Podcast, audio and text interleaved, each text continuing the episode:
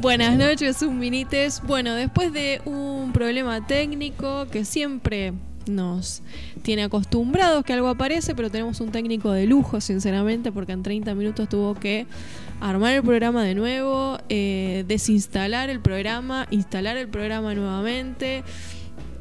Así que 30 minutos, la verdad que demora no es nada en ese contexto. Eh, Necesitaríamos saber por qué pasan este tipo de cosas, ¿no? De que hay que desinstalar un programa porque deja de funcionar.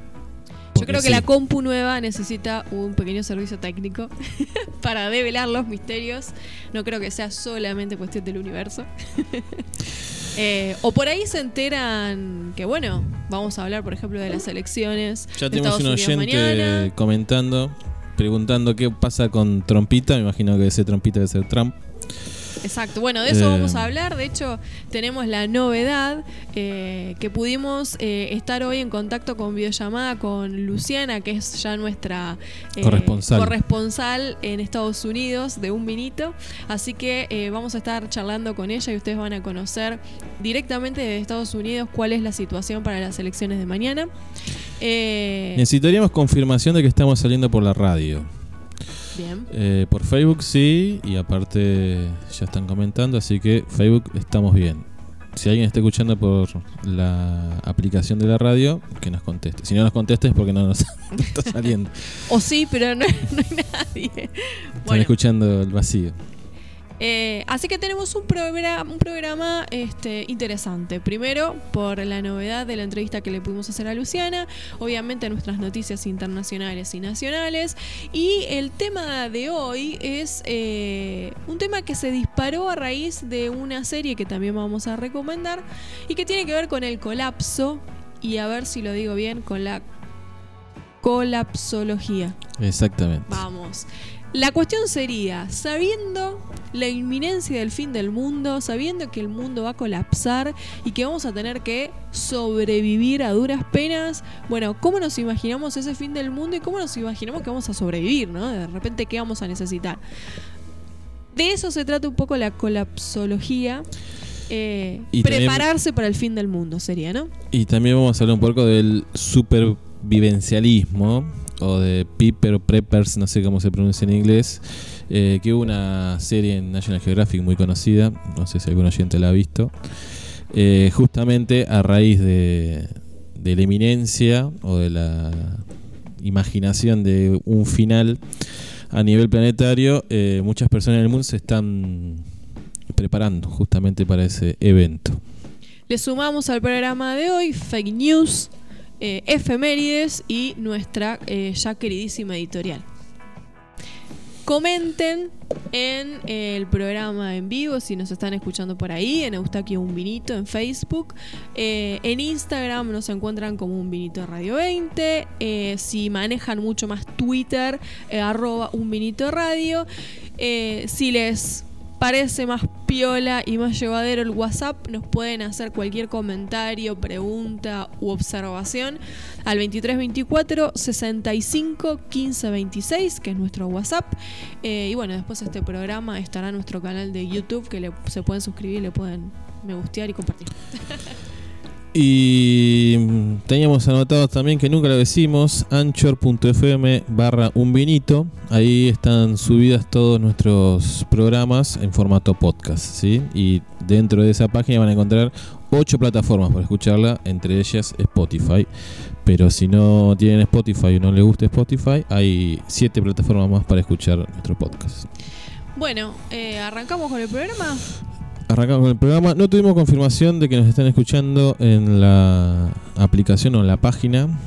Eh, supuestamente estamos saliendo, pero bueno, siempre los supuestos son supuestos. Vamos con la editorial.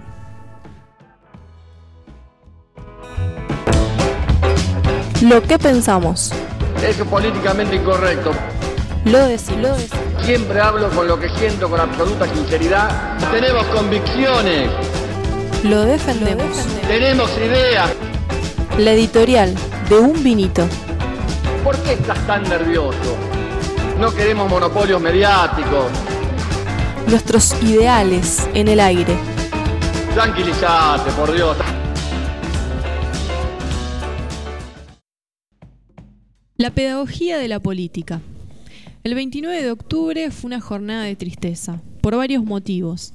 La decepción de las decisiones políticas tomadas y la consecuente aplicación de la represión en el predio de Garnica, y el odio que circuló en las redes hacia las familias pobres en situación de calle.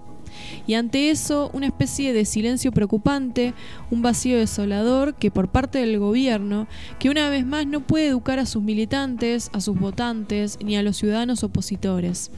Es dejarle el terreno, vaya casualidad lingüística, al discurso fascista y conservador de la derecha, haciendo del pobre el enemigo. La premisa que justificó tanto el desalojo como el odio mediático a los supuestos usurpadores fue la defensa de la propiedad privada haciéndonos eco del papel pedagógico que le exigimos al gobierno que ejerza, haremos los intentos de problematizar esa premisa. La propiedad privada en Argentina tiene una historia que nada tiene que ver con el esfuerzo o el mérito. Durante la etapa colonial, las tierras eran entregadas a cualquier funcionario de la corona que pudiera acreditar el mérito de tener ciudadanía europea. Claro que eran tierras que ya tenían sus propietarios, pero que desde la llegada de Colón vieron el inicio del saqueo y la verdadera usurpación. La ley de enfiteusis, firmada por Bernardino Rivadavia, terminó reafirmando la propiedad de la tierra para los descendientes de los europeos y la aristocracia terrateniente. En la expansión de la frontera en la Patagonia, con la campaña del desierto, la élite se apropia de tierras, que ya tenían sus propietarios. Las tierras se suman a la oligarquía. Los primeros propietarios de estas tierras, arrasados, desplazados y perseguidos, empiezan a crear a principios del siglo XX las primeras villas miserias. Entonces, la propiedad privada que se jactan en defender bajo el manto santo de la meritocracia y el esfuerzo personal no es otra cosa que la historia de saqueos y usurpaciones, pero de esa oligarquía con olor a bosta que endiosan conservadores y trabajadores clase medieros, graciosamente, estos últimos también desposeídos de la propiedad de la tierra. Lo lindo de la historia es que hace brotar preguntas. ¿Quién nos quita o nos roba? ¿La madre pobre que busca un lugar para proteger a sus hijos de la intemperie? O los supuestos propietarios del predio de Guernica que no pueden justificar hasta hoy la propiedad de esas tierras, que hace dos años no pagan los impuestos inmobiliarios a la provincia y tienen una deuda de cerca de un millón de pesos, o que dejaron de pagar los aportes a sus empleados. ¿Por qué la indignación de los medios de comunicación es selectiva? ¿Quién nos amenaza? ¿La familia pobre de toda pobreza o la justicia, que defiende empresarios con deudas millonarias? ¿Quién nos robó más? ¿Los que pusieron cuatro chapas para no dormir bajo las estrellas o el grupo Vicentín que se, llevó 300 millones de dólares del Banco Nación? ¿No es propiedad de todos los préstamos que no devuelve el grupo Vicentín? ¿Quién te robó más? ¿Las familias que duermen sobre el barro cagadas de frío o los gobiernos neoliberales que endeudaron a este país deuda que vas a pagar vos, tus hijos, tus nietos? ¿Contra quién luchar? Contra los desposeídos de todo? El padre que llora porque sabe que una casilla es en un descampado no son condiciones dignas, pero que es lo único que tiene. ¿En serio la mamá desalojada nos despoja de la propiedad privada? ¿El pobre que usurpa un terreno? ¿O las multinacionales que se llevan nuestros recursos naturales? El Che Guevara dijo, seamos siempre capaces de sentir en lo más hondo cualquier injusticia cometida contra cualquiera en cualquier parte del mundo. Injusticia es el incumplimiento de los derechos amparados en la Constitución Nacional a la vivienda digna. Injusticia es no tener dónde vivir y qué comer. Injusticia es la justicia defensora de la oligarquía nacional, usurpadora de tierras y asesina. Injusticia son los acuerdos con los organismos internacionales que socavan nuestra soberanía y nos empobrece. Injusticia es el capitalismo. Injusticia es la deuda externa que te hace más pobre. Injusticia es la pobreza. Allí jamás encontrarás a tu enemigo, allí jamás encontrarás al que te usurpa. Los trabajadores y los desposeídos de todo pateamos en el mismo barro.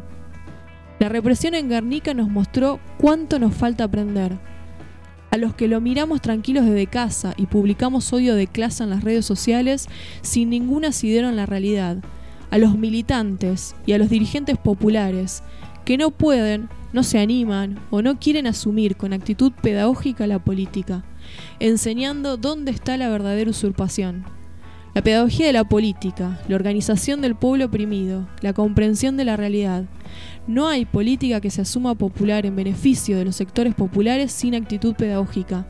Sin dudas, una enorme tarea pendiente, un terreno que vale la pena usurparle a la derecha y a los medios de comunicación hegemónicos.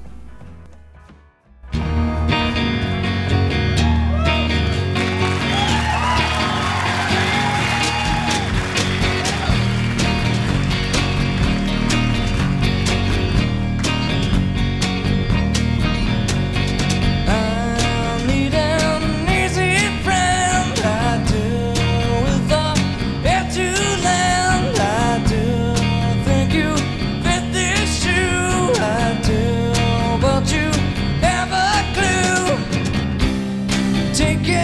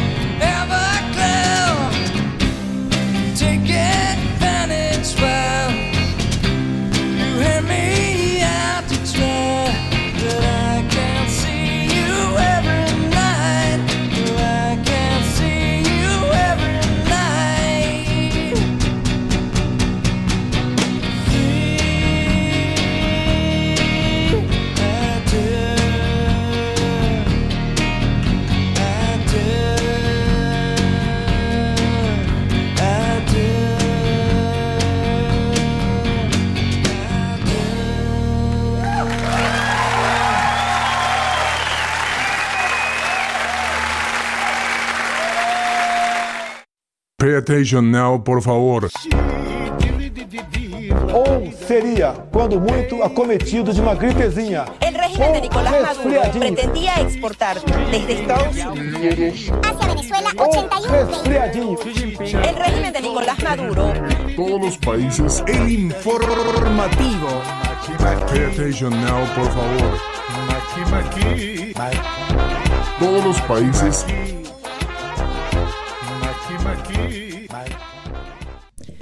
Volvemos de la pausa, vamos a darle lugar a las noticias internacionales. Tenemos mensaje de Aníbal Amaya. Y tenemos confirmación de que nos están escuchando en la radio, así que le mandamos abrazo a Fernando y a Hernán que nos confirmaron que nos están escuchando. Primero me pone muy contenta que Aníbal Amaya nos esté escuchando. Así que aprovecho para hacer extensivo al aire el saludo a Aníbal. Esperamos tenerlo pronto en el programa. Y lo que nos dice es, ¿todavía dudan de las fallas técnicas? ¿Y cuál sería la duda? De, de que hay algo metafísico o extrasensorial que Viste que yo causa dije, por ahí la compu, de- supongo que es en respuesta a esa observación que hice, ¿no? sobre las elecciones. No, no, sobre la computadora. Que dije, bueno, necesita una. una un- un- ir al técnico la service. compu, un service. eh, y que no, no hay que dudar de las fallas técnicas que hay. Bueno, Aníbal siempre coherente con su discurso, ¿no? Por supuesto. Eh, y dijeron que está muy bueno el separador de la editorial. y es ¿No lo habían punto, escuchado? Punto. bueno, saludos Aníbal. Eh, vamos a darle lugar a las noticias internacionales, que por cierto son muchas. ¿Con cuál empezamos? Tenemos eh, una situación particular en Bolivia. Ya habíamos hablado eh, ya la semana de las elecciones en, en nuestro querido país vecino de Bolivia. Habíamos hablado eh, de que el MAS volvió al poder. eh, y a raíz de la gran elección que hizo el movimiento del socialismo en Bolivia, sucedieron dos cuestiones. Por un lado, eh, un sector de la población reaccionario al nuevo gobierno del MAS, que lo que está pidiendo o lo que pidió con algunas movilizaciones o, o cortes en las calles, eh, para que la junta se conformara una junta militar que eh, hiciera de transición porque denuncian, siguen denunciando, a pesar de que no hubo ningún organismo que haya intervenido en las elecciones, incluso el propio gobierno que se retira de Janine Áñez. Sí, los demás competidores también reconocieron rápidamente el triunfo. Lo que dicen es, las elecciones, siguen sosteniendo el discurso de que las elecciones son fraudulentas, entonces lo que solicitan es que se cree una junta militar para darle transición a un nuevo gobierno, ¿no? Eh, reaccionarios, obviamente, al movimiento del socialismo. Esto se une con el asesinato de Gutiérrez, Exactamente, que se hablaba que podía ser ministro de Trabajo de Minería eh, y que una banda misteriosa lo atacó, lo golpeó, eh, lo dejó internado y día después terminó muriendo por los golpes que había recibido. Exactamente. Eh, Esa es la, la segunda noticia que viene desde Bolivia. Eh, ya eh, se habían denunciado, eh, el propio Gutiérrez de hecho había denunciado eh, persecuciones políticas eh, y lo que se está pidiendo es que haya una investigación seria y se conozca quiénes son los responsables del atentado, supuesto atentado que sufrió Gutiérrez, producto del cual este termina eh, siendo se termina muriendo, ¿no? Eh, Bueno, decíamos que nos, nos ponía contento raro. el Sí. resultado, pero por otro lado nos sorprendía con tanta liviandad soltar el poder. Bueno, está claro que no va a ser así. Exactamente. Bueno, eh, pareciera ser que se inicia un escenario un poco también complicado, ¿no? En Bolivia, porque, bueno, eh, ya, ya, ya el, el gremio de Gutiérrez lo atribuye de manera un poco genérica, pero a la derecha fascista, eh, que, bueno, desde el desde- lugar desde el cual desde recibió Gutiérrez eh, persecuciones. Veremos qué es lo que sucede en Bolivia y obviamente esperamos que se esclarezca la situación. Ojalá que así sea, pero bueno, sabemos que siempre estas cosas son difíciles de, de que salgan a la luz, por lo menos en el corto plazo, ¿no? Pues con los años casi siempre la, la verdad aparece. Relacionado con el coronavirus, eh, desde Italia vuelve la pesadilla eh, porque, ¿se acuerdan que a principio de año eh, uno de los países que más nos entre- estremeció fue Italia por la cantidad de contagios que tuvo, la cantidad de muertos y el colapso del sistema sanitario? Bueno, ahora... Sí, se eh, hablaba hasta de un colapso político en Italia, ¿no? Eh, la Nación fue, uno de los tantos diarios que tomó la situación eh, italiana. Hay ciertas regiones de Italia que ya pidieron intervención eh, al ejército por la rapidez con la que cuenta el ejército para armar carpas o medidas sanitarias con rapidez. Y porque el- desborde en la situación sanitaria se vuelve a producir una vez más en Italia, ahora con una nueva oleada de contagios eh, en esta segunda ola, que parece no tener la crudeza en cuanto a la cantidad de muertes que la primera ola, pero los contagios han sido masivos. Sí, de hecho hoy Italia tuvo 22.253 muertos, eh, perdón, contagiados. Muertos tuvo 233. Llegamos a ver 1.200, 1.500, si no me falla la memoria, en Italia por día de muertos. Así que está lejos de esa cifra en cuanto a la letalidad, pero bueno, sí, los contagios están bastante desbordados. El gobierno italiano lo que admite es que Italia estaría, está en el escenario, lo que ellos llaman tipo 3, que implica contagios múltiples, eh, hospitales y guardias al límite y el peligro de perder el control de la situación. Entonces está realmente eh, al borde. Al, por otra parte, lo que también se sucedió es que hubo manifestaciones cuando Italia anuncia en ciertas regiones la vuelta a la cuarentena. Entonces esto complica el escenario por todos lados, ¿no? Bueno, esas protestas también se reprodujeron en España por el mismo motivo. Eh, el presidente español decretó el estado de alerta hasta eh, abril. Hasta abril. Y, y bueno, hay toda una ola de anticuarentenas fogoneados por este partido que ya hemos nombrado tantas veces de ultraderecha que es el Vox. Eh, y bueno, genera una situación bastante delicada en cuanto a lo social o a la posibilidad de un enfrentamiento social en España. Igual dicen que bueno, que son cuestiones aisladas, pero bueno, de mucha violencia. Eh, y después eh, en- tenemos noticias de Brasil y de Perú. Eh, Brasil, que Bolsonaro dijo que va a erradicar el comunismo de Brasil. A través de una ley lo quiere A hacer. través de una es increíble. Parece mentira que en este 2020 todavía existan personas de este estilo. ¿no? Lo contradictorio es que eh, se jacta Jair Bolsonaro de llevar adelante una propuesta política que eh, defiende la libertad de expresión y que la la libertad es- república. y la república y es el estandarte de su, de su posicionamiento político y sin embargo prohíbe, ¿no? Eh, ideas contrarias a su posicionamiento como Es podrían una- ser comunistas, socialistas, anarquistas, yo diría de izquierda, ¿no? Gran- Iniciativa gran de la de, izquierda. de su hijo, que es diputado y presentó este proyecto que prevé eh, hasta 10 años de cárcel para los que digan ser comunistas o, o fomenten de alguna manera la ideología comunista. Exactamente. Eh, El nivel de interpretación para aplicar esa ley, ¿no? Porque que se fomente la ideología comunista. Ahí puede entrar cualquier cosa. Un trabaja, me imagino, ¿no? Un eh, gremio, un grupo de trabajadores que salgan a manifestarse en defensa de su salario, de aumento salarial o de condiciones de trabajo o mejoras de condiciones de trabajo podrían ser considerados comunistas. Sí, sí, por un adoquín como Digo, Bolsonaro. claro. Digo, eh, a lo que venimos viendo que llaman comunista, una situación como esa podría serlo. Eh, más allá de que haya muchas situaciones que uno sepa que, bueno, no son comunistas, pero que se interpreten como ellas, así sean comunistas, es una barbaridad. Sí, sí, es un recorte a la libertad de expresión, eh, a la libertad de ejercicio de las libertades políticas. Un desastre. Y se sigue instalando el relato eh, de asociar el comunismo con algo que hay que erradicar, ¿no? El famoso, el fantasma del comunismo vuela por el mundo y por toda Europa. Eh, Sigue tan sí, sí, es anacrónico. como- El, Sí. el- el discurso de Bolsonaro tiene que ver más con una guerra fría que ya no existe, ¿no?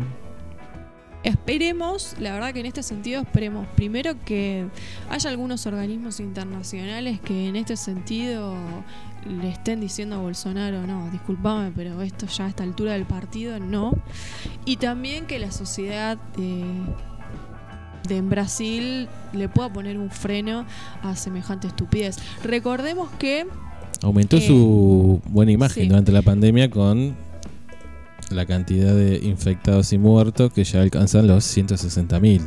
Empezó Bolsonaro eh, a los inicios de este año, con los inicios de la pandemia, hablando eh, del energúmeno de Paulo Freire y sacando toda su propuesta pedagógica del Ministerio de Educación y de canales que había educativos televisivos.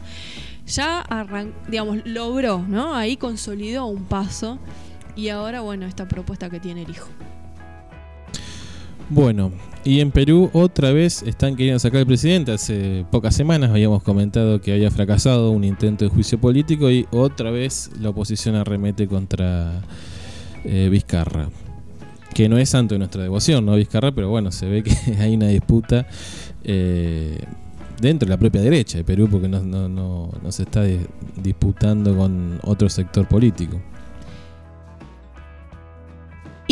Uno de, las, de, lo- de los juicios que al final después no tuvo lugar, el primer juicio político que se le quiso hacer a Vizcarra, tenía que ver con un sobreprecios o que se le había pagado a un cantante. Eh, y ahora también eh, Sobre supuestos sobornos cuando era, no sé si gobernador o Sí. intendente de una región.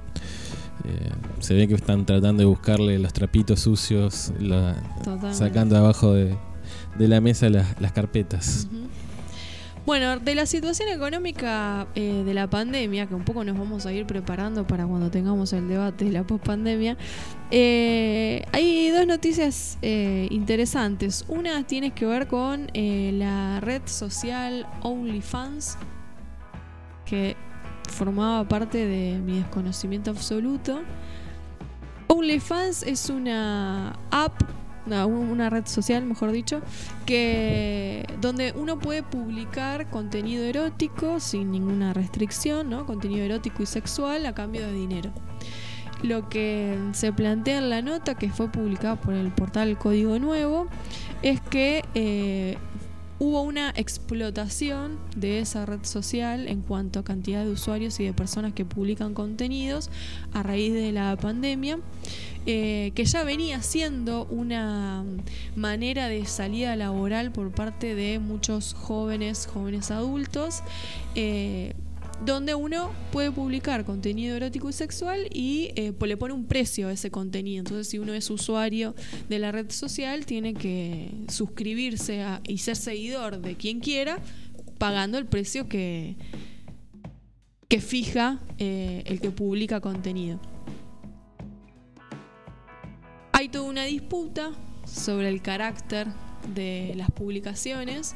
Eh, disputa en realidad más que, digamos, en, en términos de preocupación por las consecuencias que puedan llegar a tener eh, en personas como cualquiera de nosotros que no está acostumbrado a elaborar contenido de índole erótico, sexual o pornográfico eh, en la vida de cualquier persona. Pero también refleja un poco la crisis económica por la que atraviesa un sector de la población que debería estar entrando al mundo productivo y que eh, encuentra aquí salidas para paliar su situación económica.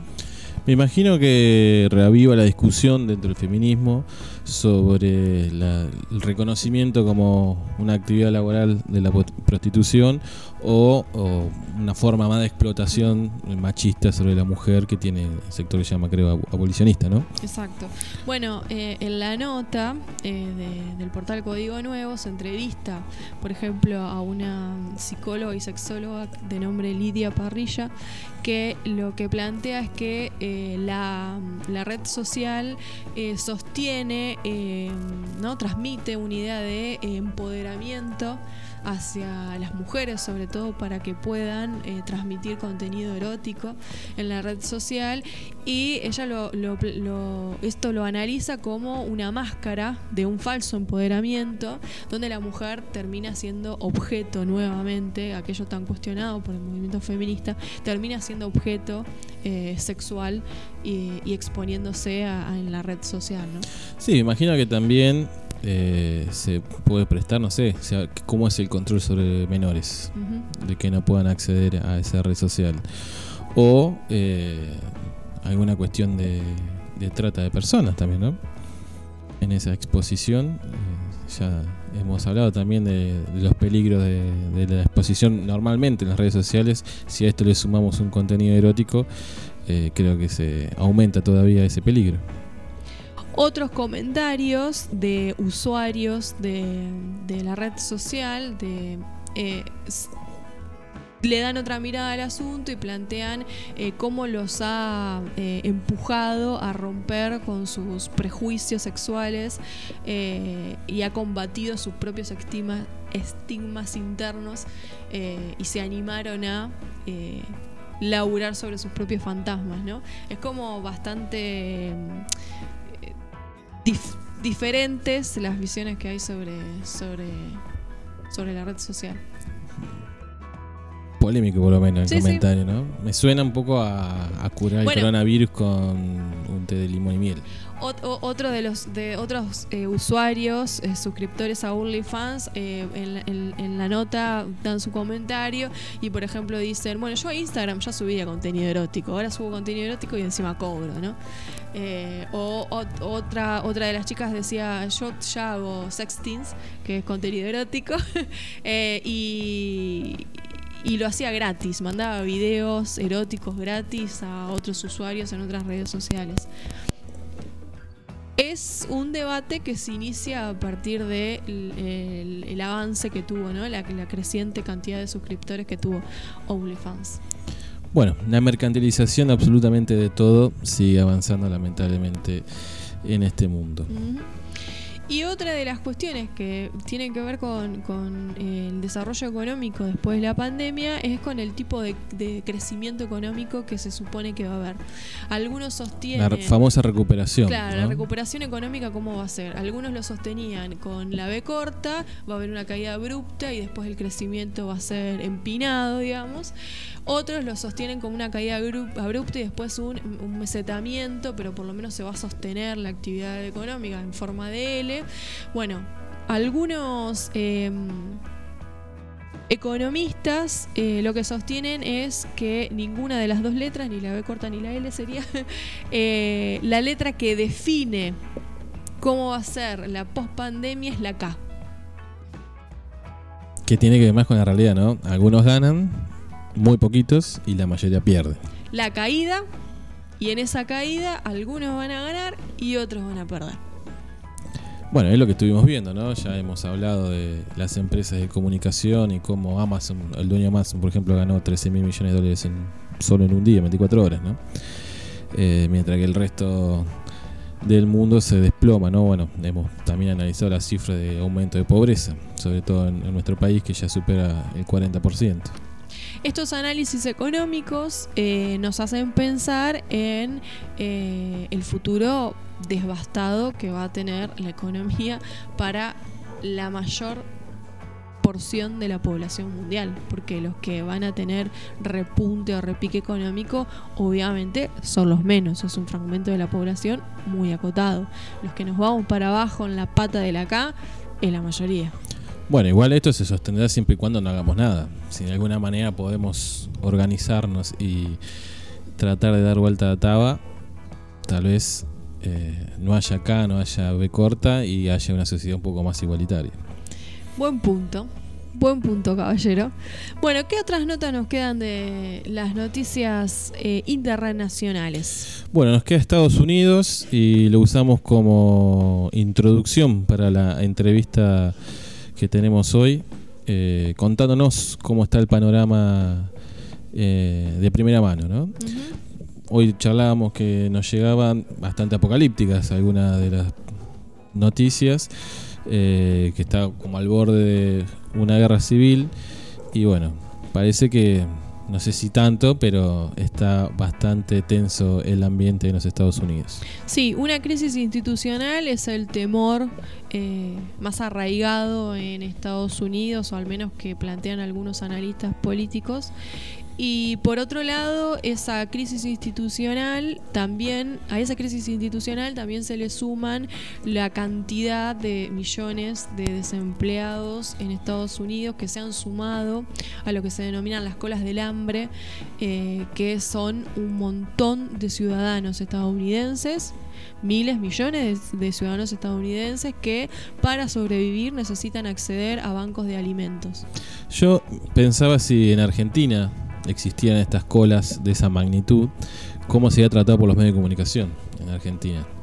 No creo que en Estados Unidos estén diciendo la vergüenza o el desastre de la administración Trump de que tantas personas tengan que recurrir a- al último recurso que es pedir comida. No, nada más vital que, que la comida y la bebida para el ser humano. ¿Y qué te imaginas que... Bueno, sería un escarnio público. Bueno, lo vimos lo que fue con las colas eh, en el pago del primer IFE y las jubilaciones, ¿no? Pedían prácticamente la cabeza del presidente porque se habían formado esas colas. Que está bien, no estuvo bueno. Eh, seguramente algunos se debe haber contagiado coronavirus en ese momento por culpa de, de esa mala organización. Imagino que sería la responsabilidad del gobierno nacional por la cantidad de pobrezas, porque no puede sostener la economía, Eso por porque el, ministerio de- el ministro de Economía es un desastre, bla, bla, bla, y ahí matan a todos los funcionarios que puedan en esa descargo. Pero también creo que se plantearía el odio, como hemos dicho un poco en la, en la editorial, el odio a... De los mirá, vagos. claro, como mira como igual el Estado, que es culpable por esto, pero igual sostiene eh, con el IFE a los pobres que son pobres porque quieren, porque no han hecho mérito para hacer otra cosa. Sí, o lo sostienen de esa manera para que después los voten, eh, como, como si fuera una cuestión clientelar. Eh, pero bueno. Este es el primer mundo, ¿no? Con colas de, de hambre. ¿Tenemos la entrevista a Luciana? Tenemos la, la entrevista. eh, en otro gran esfuerzo del técnico de último momento.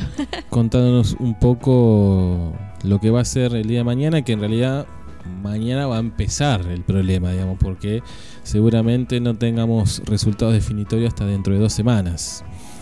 Eh, pero bueno, veremos cómo lo toma Trump, si directamente mañana se proclama ganador, bueno, Luciana no- nos aclara eso, eh, o sea prudente y espera el resultado final. Mm. Nunca tuvo una actitud prudente, así que veremos cómo estalla o no estalla Estados Unidos. Las expectativas para mañana, cuál es el clima para las elecciones que va a haber mañana en Estados Unidos. En realidad es como que no se puede prever qué es lo que va a pasar. Creo que a todo el mundo le pasa lo mismo. No se sabe bien si... O sea, no, no se puede prever qué es lo que va a pasar. O sea, cualquier cosa puede pasar. El contexto y el- la situación general es muy tensa. Hubo varios simpatizantes de Trump que cortaron puentes, interrumpieron la caravana del otro, del, digamos, del candidato opositor a Trump de Biden. Eh, así que hay mucha tensión y mucha expectativa. Se sabe que mañana no, no, van a, no va a haber resultados, pero probablemente Trump se declare ganador. Digamos, creo que eso, es- es, eso sí es como algo esperable y concreto, porque es lo que va a terminar haciendo, ¿no? Durante esta pandemia hubo un montón de votantes que mandaron su voto por correo. Eh, hay un montón de votantes que votaron en el lugar durante estas últimas semanas y después hay un montón de votantes que van a votar mañana, que es el día de la elección. O sea que hay un montón de votos para contar por medio de los diferentes, diferentes formas de votación que se fueron dando. Lo que sí es que aparentemente hubo mucho, mucho más votantes en algunos estados claves como Texas y Florida, que, o sea, hay, hay muchos más votantes que fueron a votar hasta este punto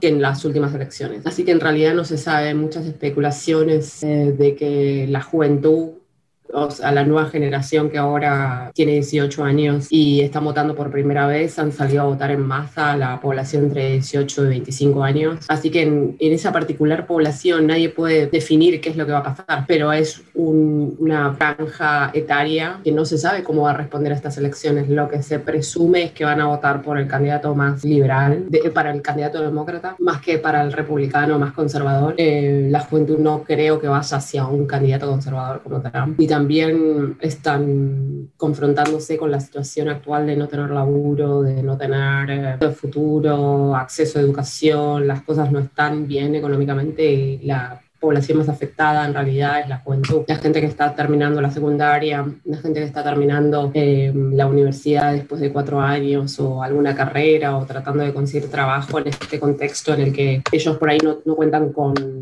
experiencia de trabajo, es la población más complicada y creo que va a ser la población que termine definiendo la elección. Por eso no se sabe bien qué es lo que va a pasar, pero en lo que sí hay mucha tensión con respecto a los que siguen a Trump, porque la familia de Trump está como llamando a sus seguidores a que vayan mañana a los centros de votación y vayan a como hacer de seguridad para que, porque lo que Trump está diciendo es que va a haber fraude Entonces lo que le está diciendo a sus seguidores es que mañana va a haber fraude o que todas las elecciones van a haber fraude y gente que votó por correo va a poder votar en persona mañana y entonces está llamando a sus seguidores a que vayan a los distintos centros de votación como a, hacer de referir de, de lo que puede llegar a pasar mañana en los lugares de votación. Así que en realidad mañana veremos cómo se desarrolla esa tensión porque han cortado, los seguidores de Trump estuvieron cortando puentes, el acceso de Nueva Jersey a Nueva York ayer domingo. Así que hay un montón de cosas que se van a ir desarrollando esta semana que no sabemos cómo van a poder determinarse. Pero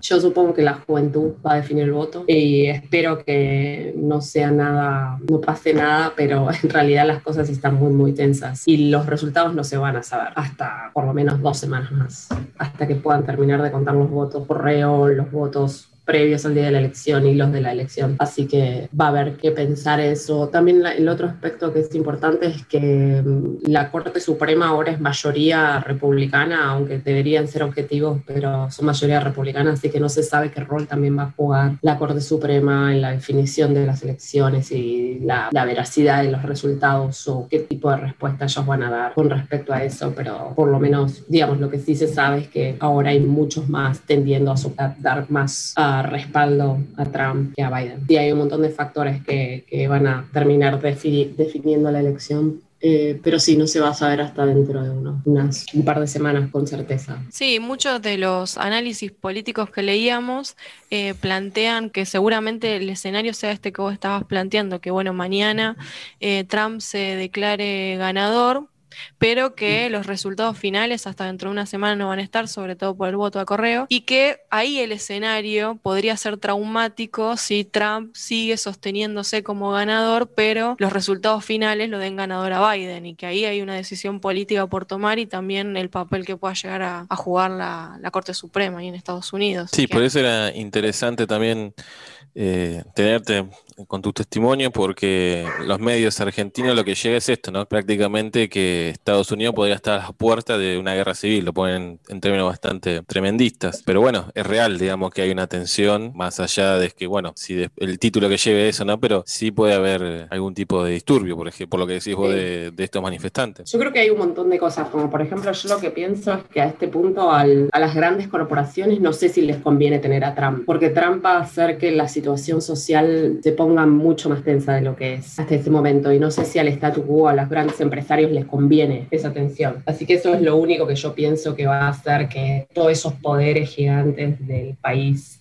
tiendan más a un candidato que va a mantener el statu quo y va a mantener a la gente tranquila, en vez de Trump que por ahí va a generar un poco demasiada tensión para las grandes corporaciones para que puedan manejar. Creo que ya se han beneficiado lo suficiente con él y no sé si lo necesitan tanto ahora. Lo que sí es que hay un montón de gente y hay, o sea, que son millones de personas y hay un, un grupo gigante que maneja teorías conspirativas y hay un montón de gente que, que apoya esas teorías conspirativas. Así que eso también es algo que uno no puede medir porque no, no se sabe la profundidad del problema. Es como un poco una realidad alternativa en el que este grupo de personas piensan que, no sé, los demócratas beben la sangre de los niños o, ¿me entendés? o que estas, estas elecciones ya están definidas y van a ser fraudulentas. Y hay un montón de otras teorías conspirativas. Empezó como algo pequeño, pero terminó siendo algo súper popular y no sé si la gente comprende bien el- la dimensión de eso, porque es mucha más gente que lo que se piensa, que está atrás de esas teorías conspirativas y, y toda esta gente que es-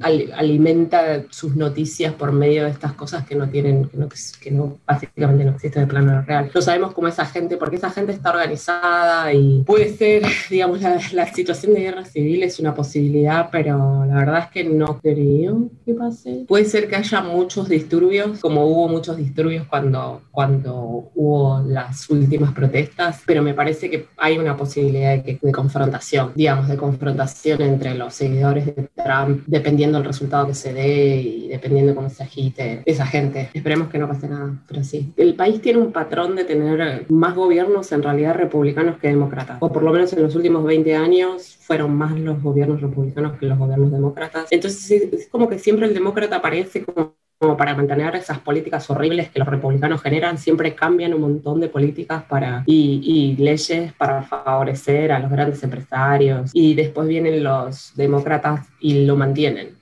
No es que lo modifican, capaz que liberan un poco de políticas sociales para la gente, pero no cambian esa política que favorecía al empresario, que había sido generada por el Partido Republicano. Entonces es como que uno viene, hace todo este cambio con los lobistas y estos, estas cosas terribles, después viene el otro y lo mantiene, después viene otro y sigue favoreciendo. Entonces es como que dentro de los patrones que se vienen dando sí, incluso más de 20 años. No me sorprendería si los grandes, digamos, las grandes empresas definen que Biden es el ganador, si hay un montón de... Digamos, igual tampoco es que la gente lo sabe, ¿no? También hablando de teorías conspirativas, esto también es un pensamiento mío, de, pero sí sabemos que en realidad las grandes corporaciones tienen mucho poder y y, y, manejan muchas veces las, las tendencias, por lo menos. Eh, pero sí, sí, la verdad es que no, no se puede especular porque no se sabe qué es lo que va a pasar. Sí van a ser unos meses muy tensos hasta que él se vaya, que es en enero. Eh, ojalá se vaya antes. Si los resultados no son buenos y si las cosas se ponen muy tensas, hay una posibilidad de que se tenga que ir antes. Si es que pierde, hay una posibilidad de que vaya a ganar, hay una posibilidad de que él pueda ganar de nuevo y eso sería posible en realidad. Hay una cosa muy rara acá que se llama el colegio electoral, o sea que no es el voto popular que gana el, la presidencia, sino la cantidad de como... De electores. Sí, claro, de colegios. Es como, es como distritos. O sea, no importa cuánto, cuánta población haya en cada distrito, sino que se cuentan los distritos ganadores y no los votos en, individuales. A veces lo que favoreció a Trump en la elección que ganó. Sí, y a Bush también, al Bush hijo, cuando ganó Bush, fue el mismo problema. El colegio electoral terminó favoreciéndolo. O sea que por eso hay ciertos estados que son más definitorios que los otros, porque hay más colegios electorales, aunque haya menos población. Um, así que en realidad sí hay ciertos estados como California o Nueva York, o sea, las dos costas que voten más demócrata, todavía está al centro del país, donde también los republicanos han siempre, digamos, manejados eh, durante sus gobernaciones, tratado de mantener que el colegio electoral, digamos, sea, sea determinado de una manera que los favorezca al final del día. Así que vamos a ver qué es lo que va a pasar. Por eso no se sabe bien qué es lo que pasa en el medio del país en cuanto a votación. Eso es siempre algo que no se puede medir bien en boca de urna, porque en boca de urna pueden decir de que supuestamente en su momento Hillary tenía muchas más eh, posibilidades de ganar que Trump, pero pues Trump terminó ganando. Y ahora en realidad eh, las encuestas los, los miden muy, muy cerca en los estados más definitorios. Entonces, si, si están tan cerca, o sea, cualquier cosa puede pasar en esos estados donde hay más colegios electorales, pero menos gente. Y después en otros estados que ya se sabe que más o menos se va a poder, digamos, como Nueva York y California, que más o menos va a tender más al demócrata. Eh, todavía en lugares como Florida, que hay muchos latinos que van a votar por Trump en Florida. En Texas hay muchos latinos que van a votar. Eso habíamos Eh, leído, que había todo un grupo de jóvenes tratando de convencer a sus padres de, de origen latino eh, de que Biden no era comunista, ¿no? Porque a Trump lo acusa de ser comunista Biden y bueno, había una movida de la juventud para hacer entender el peligro de, de que ganara Trump. Sí, y la otra cosa es que, por ejemplo, también hay una, hay una brecha grande entre el voto latino de la mujer y el del hombre, y que la mujer está tendiendo más a votar demócrata, a votar a Biden, y el hombre está tendiendo más a votar a Trump. Y me parece que es un poco de esta cosa como eh, patriarcal y machista del hombre latino, que, o sea, nosotros somos de Latinoamérica. y Es, eh, es un poco también que es lo, por qué lo vota la gente más grande a Trump, porque Trump es el hombre que, que agarra, agarra a las mujeres, ¿me entendés? Y, y todas esas cosas que, que son tan parte del patriarcado y que son dentro de todo más soportadas por los hombres y por los hombres eh, de cierta edad más que por las mujeres. eh,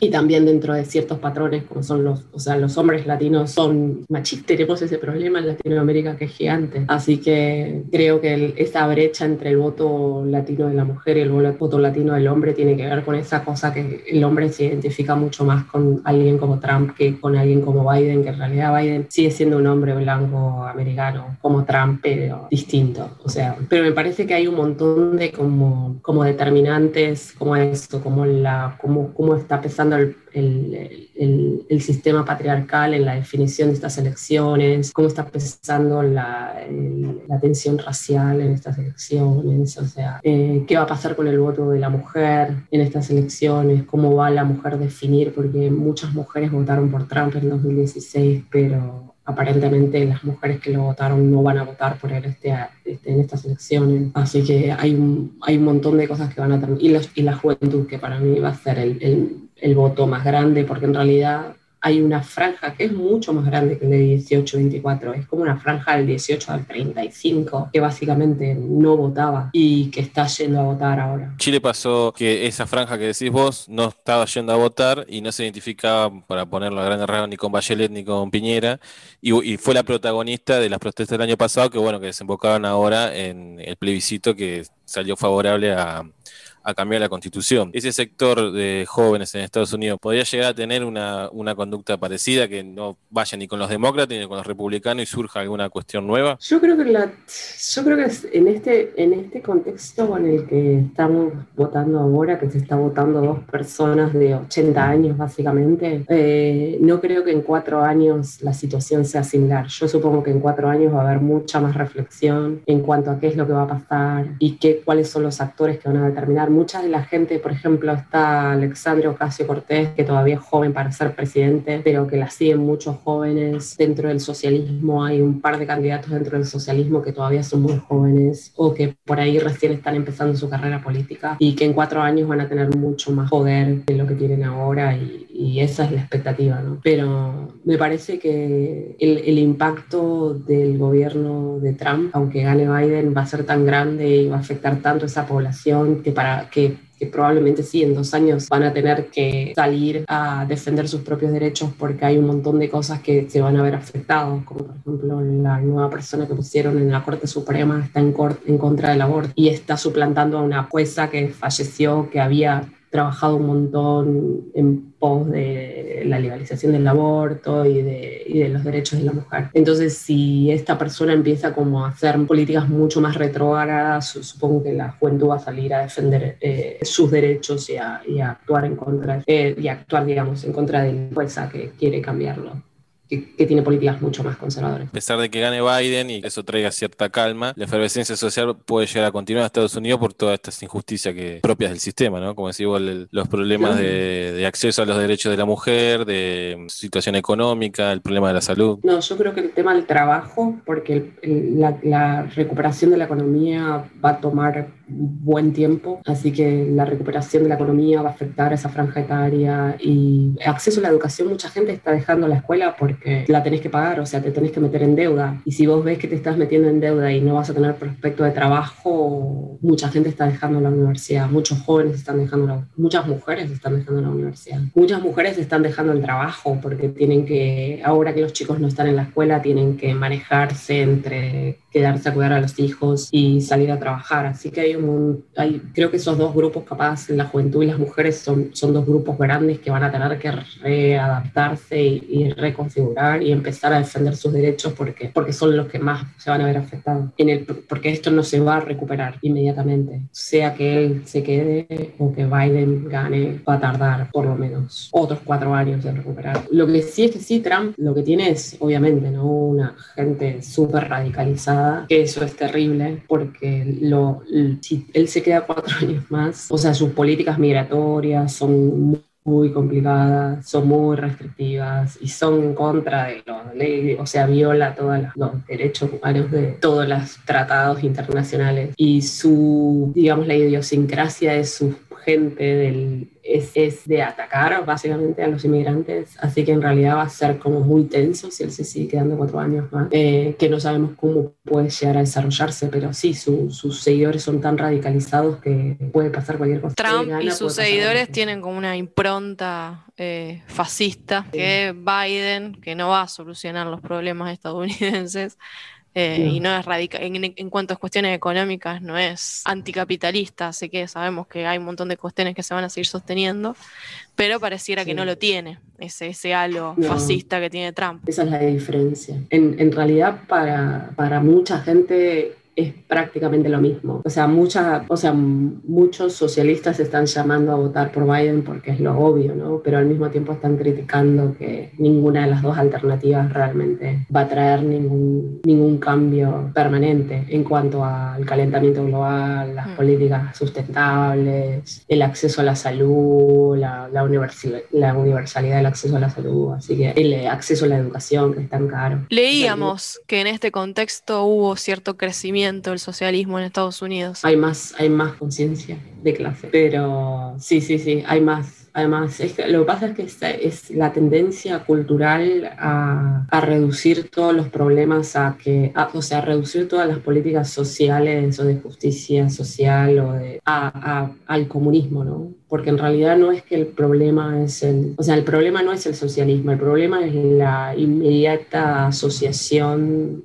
de la palabra socialismo con, con la palabra comunismo y la falta de educación que hay con respecto a, a, a las, a, las, a las miles de políticas sociales que son basadas en el socialismo que existen hoy en día en los Estados Unidos y, y, y las políticas sociales basadas y promovidas, por el socialismo en otros países, porque siempre Estados Unidos quiere compararse obviamente ¿no? con otros países europeos, ¿no?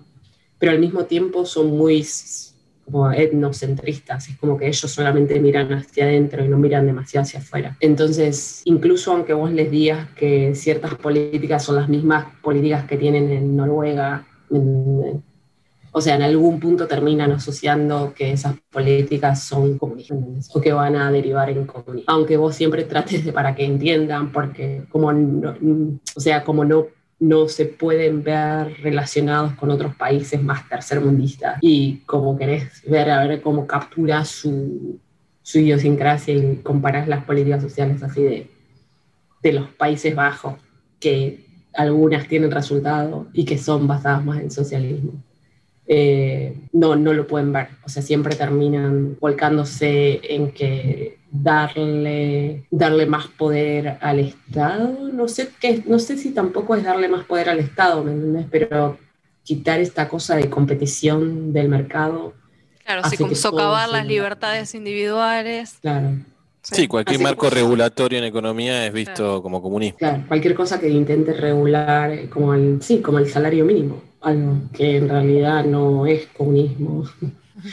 es, es algo obvio de que si, si medís, o sea, si medís los procesos inflacionarios es algo del mercado, digamos, no es muy loco, ¿me? De, de pensar que el salario mínimo eh, tendría que ser distinto a lo que era en los 80, ¿no? Tendría que ser obvio que el salario mínimo no puede ser lo mismo que era en los 80, por, por, por, la propia, por los propios movimientos del mercado, si solamente lo querés basar en, el mercado. Y sin embargo, se sigue pensando de que aumentar el sueldo de los trabajadores va a implicar que, que, las, que las corporaciones y las compañías no puedan mantenerse porque van a tener que estar gastando tanto en estas políticas sociales terribles, comunistas, que subir el sueldo a los trabajadores. Hay una falta de memoria porque la mayoría de estas políticas fueron desarrolladas o aplicadas en primer término en Estados Unidos. Bueno, El famoso sueño americano viene de ese estado de bienestar eh, que se aplicó después de la Segunda Guerra. Eh, Sí. Se ve que la retórica de la Guerra Fría se llevó puesto todo y, y- y sigue predominando eh, ese inconsciente colectivo ahí de,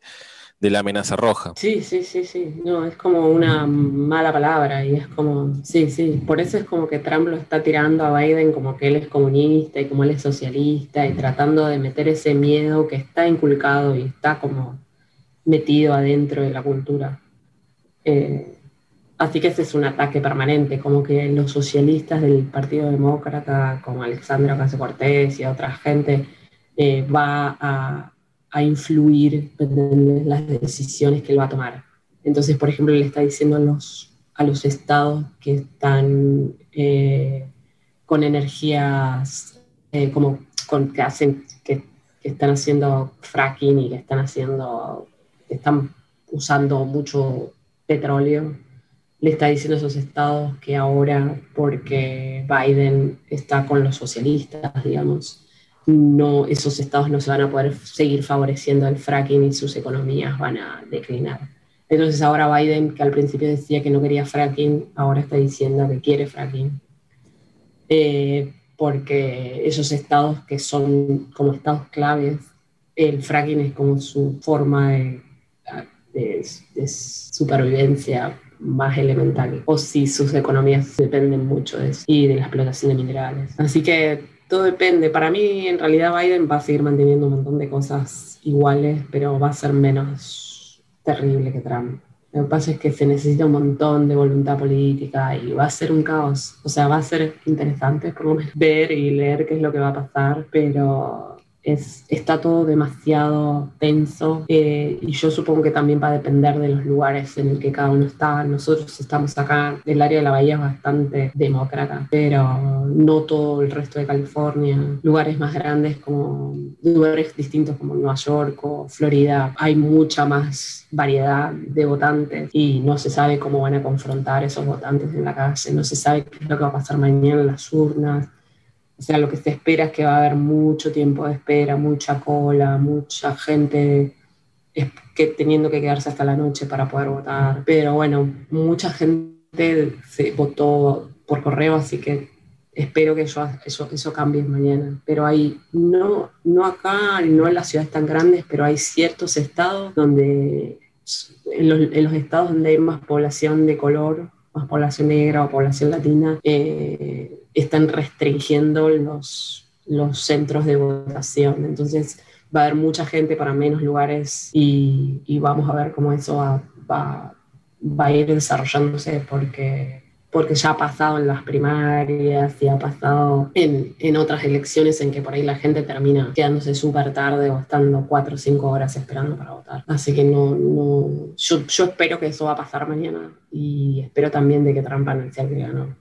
O sea, esas cosas son las únicas dos cosas que sé que pueden llegar a pasar. Y después las tensiones eh, van a ir explotando por ahí por distintos lugares y hay que ver cómo eso va a terminar porque eh, los, las, eh, los negocios están cerrando sus, como pasó cuando estuvo, estuvieron las protestas después de Black Lives Matter que eh, pusieron maderas y cerraron todos los negocios, así que están, todos los negocios están cerrando por miedo a qué es lo que va a pasar y, o sea, yo me imagino que la, los, la, policía se está preparando, o sea, so, esta va a ser una semana muy caliente en todos lados y todo va a estar como demasiado, como, como mucha pólvora, va a haber mucha, hay mucha gente esperando que cosas malas pasen y, creo que eso también va a hacer que todos tengamos mucha más ansiedad y, y, que la policía responda de una manera negativa a lo que probablemente vaya a pasar y, y que las cosas se terminen poniendo peor también debido a la respuesta de la policía.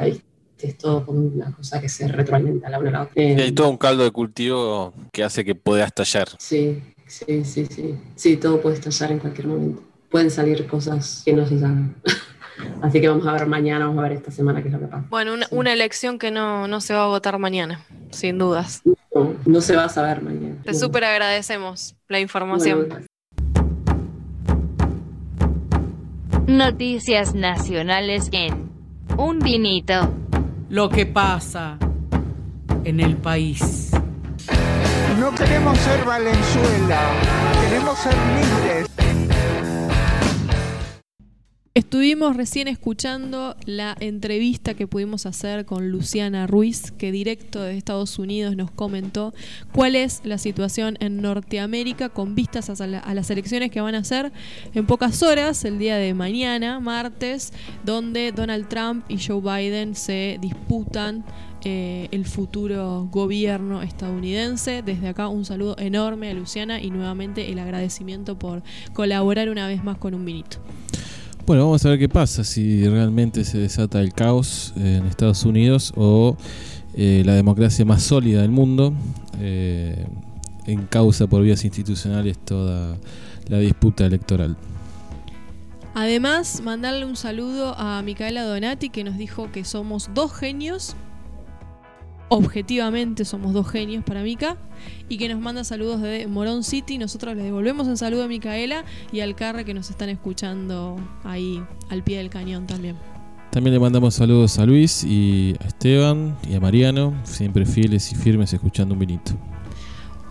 Dado los saludos y los agradecimientos, noticias nacionales en un vinito, con ese súper separador del amigo Fernando.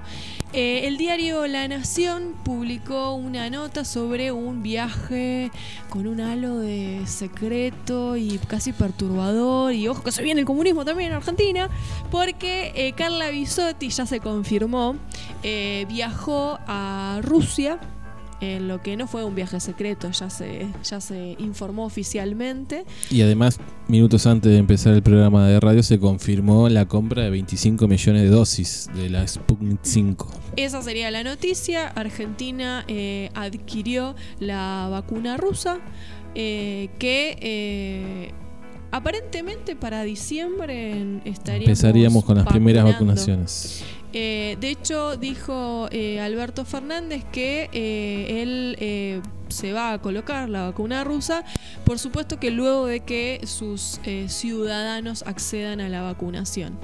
Así que esta es una gran novedad para Argentina. Y la provincia de Buenos Aires está preparando a todo su personal de salud para vacunar a toda la población de la provincia en 15 días. Exactamente. Una vez que esté de manera masiva, eh, ya sea la vacuna rusa o la de Pfizer, que sigue también en pie de ese acuerdo.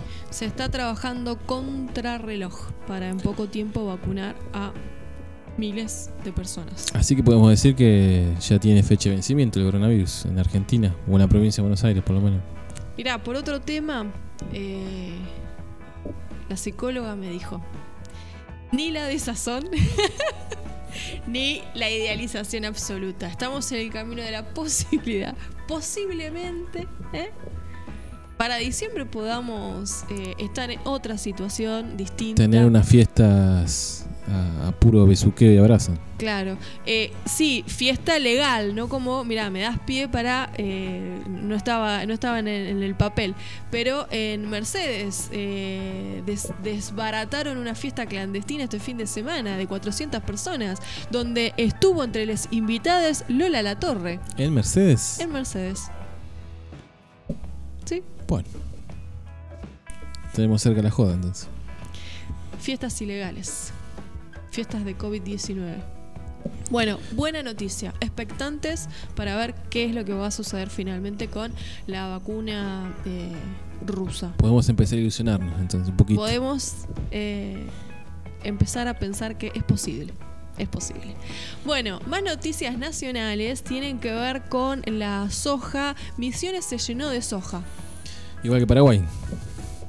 No porque haya. No produce Claro, porque no producen, exactamente. No por mérito a, a la producción, ¿no? Eh, sino por el contrabando. Bueno, esto ya lo veníamos diciendo y lo venimos diciendo desde que arrancó toda la disputa por Vicentín, ¿no? Esta cuestión del contrabando de soja para no pagar justamente las retenciones. Así que hubo eh, más de un camión que se detuvo por el contrabando de soja con papeles flojos, por supuesto, así que está en investigación de dónde provenía las hojas, de dónde iba y Bueno, este por momento. suerte algo encontraron, ¿no? De ahí alguna, algún dólar va a caer en las arcas del Estado. Sigue la disputa también, eh, hablando de las cuestiones agro, del trigo transgénico.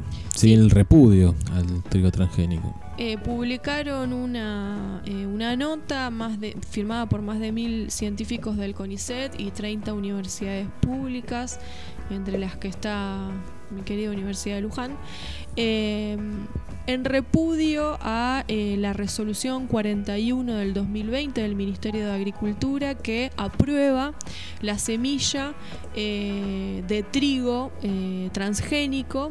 Y además la resolución lo que aprueba es el uso de eh, glufosinato de amonio que lo que consideran todas las investigaciones científicas al respecto, de hecho en varios países del mundo está prohibido el uso de ese agrotóxico, es que es 15 veces más peligroso que, que el glifosato. El glifosato. Bueno, ya lo hemos también charlado y explicado por qué es tan venenoso y tan perjudicial para la salud de todos.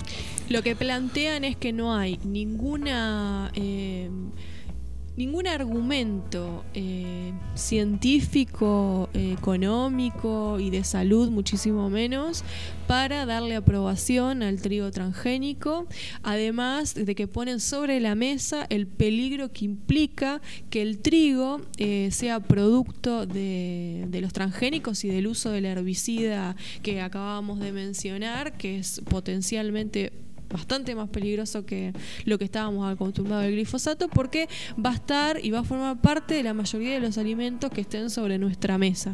Es decir, que nosotros eh, con cualquier alimento que, eh, Que tenga harina. que tenga harina y que incorporemos a nuestra dieta habitual va a eh, ser producto del trigo transgénico y del uso de este herbicida.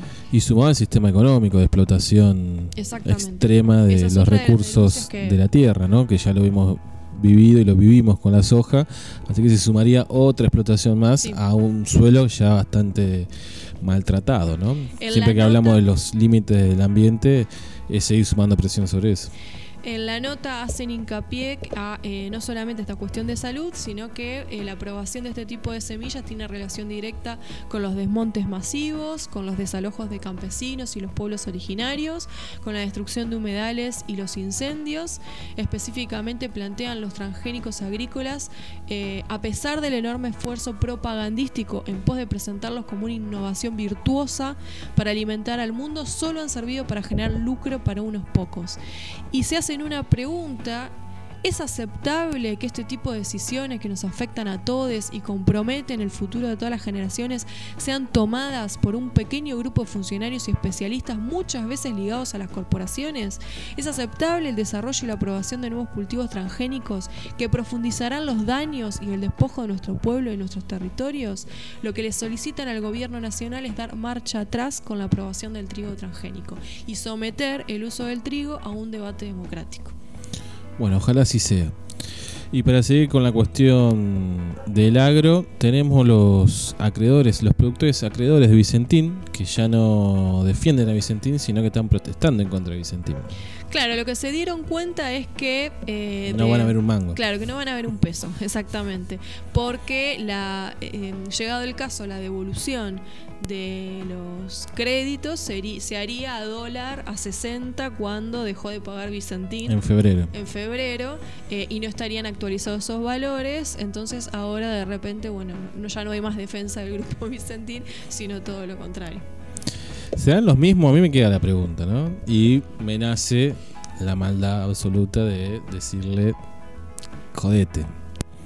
Eh, pero bueno, sé que no se puede decir eso y que es con todos y que de alguna manera también son compañías en la lucha por un cambio sistémico, ¿no? O que hay que tratar de sumarlos. Lo importante es que han hecho un recorrido y han descubierto que eh, la- el vaciamiento de Vicentín fue una gran estafa y que ahora se ven perjudicados.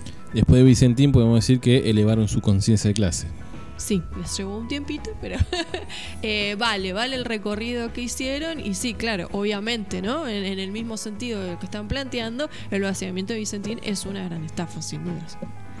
Bueno, ojalá tengan suerte porque si se puede avanzar eh, contra estos ladrones y estafadores de la Argentina, bienvenida sea, aunque hayan sido personas que ya lo hayan defendido no hace tanto.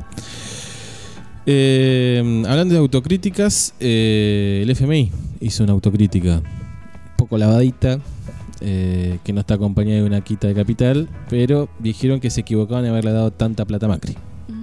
Recordemos, ¿no? Ese crédito, el préstamo inédito en la historia del Fondo Monetario Internacional de 57 mil millones de dólares que eh, gestionó el gobierno de Mauricio Macri que impulsó eh, a, su me- a su vez, a partir de ese, de ese préstamo, la fuga de capitales. Nosotros no vimos un peso, pero lo vamos a estar pagando por décadas y generaciones.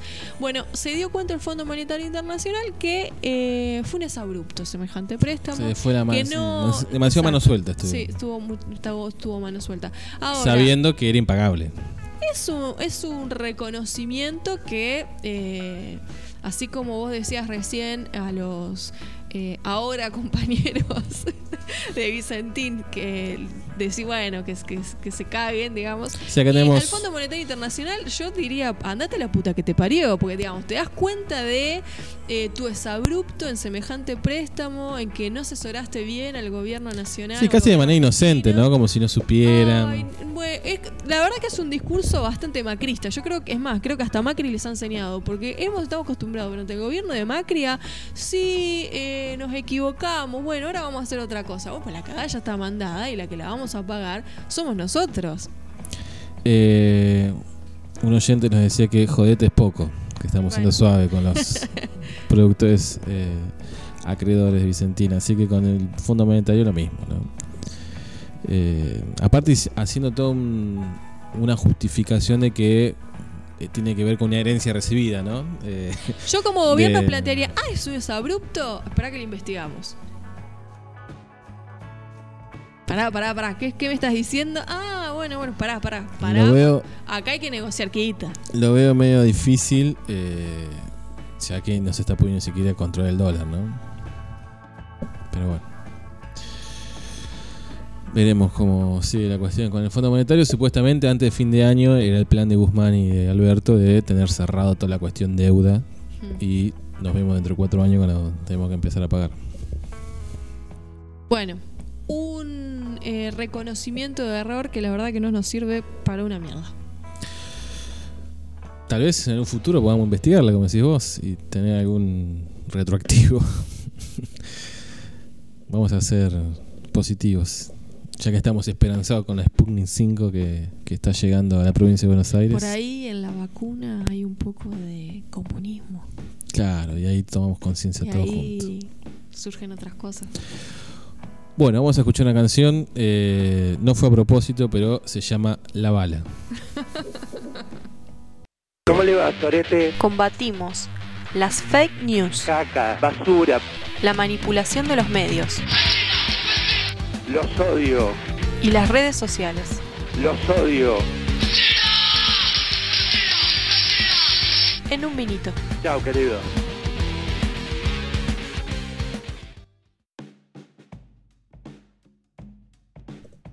Fake News en un vinito. Hoy tenemos una, dos, tres, cuatro, cinco, seis fake news. Estuvo picante las redes sociales en cuanto a, a mentir en, el- en la transmisión de la información. Bueno, uno de los que mintió fue Brad Guy. Una vez más. Una ¿no? vez más, que dijo que en estos nueve meses que van del 2020, los alimentos aumentaron más que en el 2016, lo cual es mentira. Es falso, sí. Aumentaron más en 2016. Exactamente, aumentaron más en el 2016 eh, y esto, lo interesante de la nota de chequeado es que es un dato del propio grupo que asesora a Pratt Guy. Sí, es lo que lo hace más increíble todavía, ¿no? Deliberadamente mintió. No es que se equivocó o miró mal la planilla, no. Mintió eh, con conocimiento, ¿no? El propio equipo técnico, eh, los datos que maneja el equipo técnico de Pratt Guy también dan que la inflación fue superior en el 2016 eh, comparándola con el mismo periodo ahora en el 2020. Y además, eh, ellos, por ejemplo, comparan, ¿no? En el 2016, la inflación que hubo en el rubro alimentos eh, Sí, hasta hacen contra alimentos y bebidas alcohólicas. O sea que la comparaciones com- distintas. claro, la y así igualmente pierden. Exactamente, así que más que falso. Otra de las noticias eh, falsas que circularon en las redes sociales tiene que ver con lo que hablábamos en la editorial del Guernica, de la toma en Guernica. Bueno, uno de los, de, lo- de los datos que circularon es que eh, se le va a entregar un subsidio de 300 mil pesos A cada uno de a los cada una de las usurpadores, familias. entre comillas, ¿no? Los negros usurpadores. Sin embargo, eh, no es cierta esa información. No, el subsidio es de 50 mil pesos, eh, pero no de manera automática. Tiene que haber, eh, hay que presentarse y el Estado va a decidir cuánto le corresponde a cada persona. Como máximo pueden ser 50 mil pesos, pero puede ser mucho menos también. Claro. Por tres meses y con la posibilidad de una renovación. Pero en esa renovación hay otra evaluación nuevamente. Seguramente en la suma de esos supuestos seis meses que vas a tener subsidios salen los 300 mil pesos, pero no es automático. De hecho, el fondo eh, que se destinó para para esto es de 54 millones de pesos. No hay más, digamos, se reparte esa cantidad en la cantidad de personas que están y de la manera que, que se evalúe eh, que se vaya a hacer. Y, eh, y uno de los objetivos que tiene es eh, pagar alquiler, eh, Construcción. construcción o comida. Es muy básico lo- el subsidio que se está dando para justamente una situación de emergencia extrema. Frente a los discursos de odio y la indignación mediática por el subsidio que reciben o que recibirían las familias desalojadas del Guernica, a nosotros desde un vinito nos parece eh, migajas para eh, familias que están en situación de calle. Otra de las fake news tiene que ver con Mauricio Macri, que lo que dijo fue que no teníamos más cortes de luz. ¿Se acuerdan del Día del Padre? Que nos quedamos 24 horas sin energía eléctrica. Bueno, pero no. no- Y este ¿es caradura dice que, no, que que no no. es cierto Ah, lo que dijo Mauricio. ¿No? Increíble. Y sigue, sigue dando sus notas por todos los canales amigos y diciendo este tipo de pavadas. Acá no hace falta chequear mucho, digamos, ¿no? Uno eh, Ya con la sensibilidad Recuerda- propia. recuerda, Alcanza. claro, recuerda todos los cortes de luz que, que tuvo. Bueno, esta que vos estás nombrando, que fue eh, enorme, el apagón que hubo durante el Día del Padre. Bueno, listo. Si bien no hubo, un, no hubo un aumento, eh, de hecho hubo una disminución en la cantidad de tiempo de los cortes, digamos, vamos a darle esa favor a Macri. Pero si comparamos ese, ese número con lo que valía la energía en 2015 y con la que terminó valiendo en 2019, es ahí es cuando si no puede ser tan cara dura. Exacto.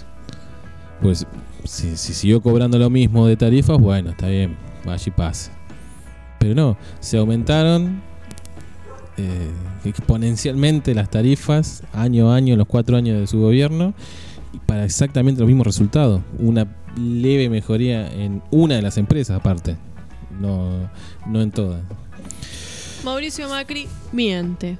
Otra de las personas que sigue mintiendo es nuestra eh, ya amiga, porque está mucho en la sección Fake News, Chinda Brandolino, la médica, que eh, hizo afirmaciones sobre la vacuna contra el coronavirus. Dice que van a esterilizar a los hombres con estas vacunas porque se modifica el ADN de las personas y eso, no sé de qué manera, según ella, hace que los hombres queden estériles. Ya explicó Lautaro Carrera que es imposible la Modificación del ADN. del ADN con una vacuna. Yo digo, ¿hasta cuándo vamos a seguir permitiendo a esta gente? Porque realmente es peligroso. De hecho, he chequeado da los números de las reproducciones que tienen sus videos y las compartidas de, su- de sus posteos. Y es muy, muy peligroso en la cantidad de personas que acceden a esta falsa información. Este es un llamado para el Colegio de Médicos que cobra cuotas sumamente onerosas al que tenés que pertenecer sí o sí, porque es un gran negocio el Colegio de Médicos, como cualquier colegio de profesionales, al que tenés que pertenecer sí o sí para eh, tener matrícula habilitante para desempeñarte como médico. Es un llamado al Colegio de Médicos para que atienda la situación de la matrícula de esta señora. Sí.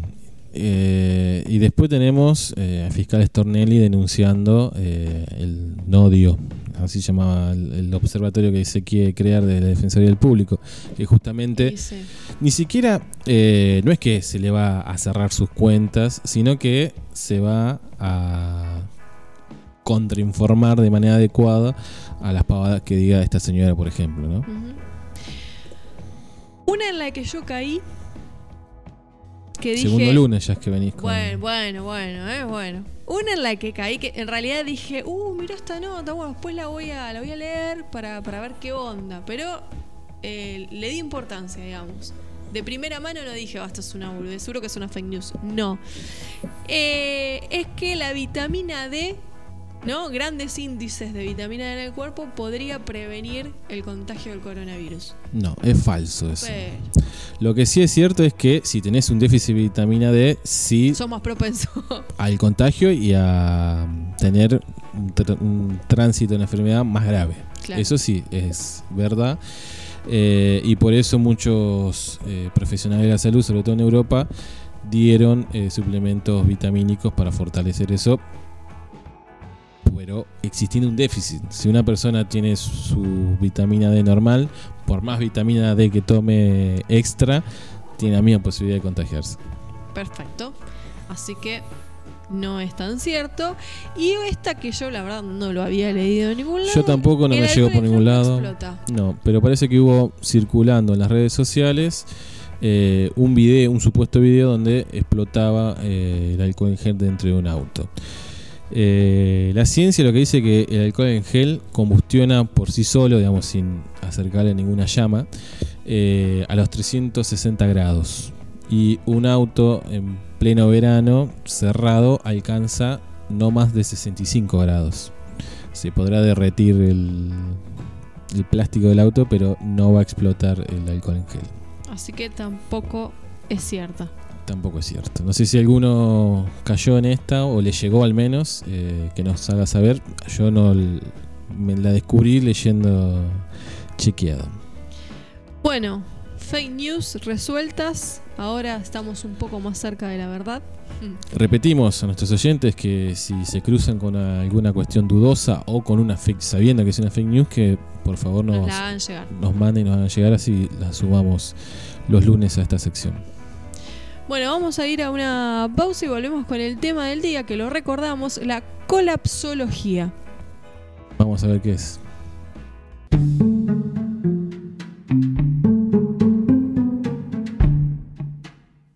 ¿Cuál es nuestro destino? ¿Nacimos para morir? ¿Habrá una revolución? ¿Podemos ser elfos? ¿River o Boca? ¿Qué es la realidad? ¿Somos los únicos en el universo? ¿El amor es pérdida? ¿Podemos aprender? ¿La izquierda o las izquierdas? ¿Derechos humanos para animales? ¿El autor y la obra es lo mismo? ¿General San Martín o General Alvear? ¿Naturaleza o muerte? El tema del día en un minuto.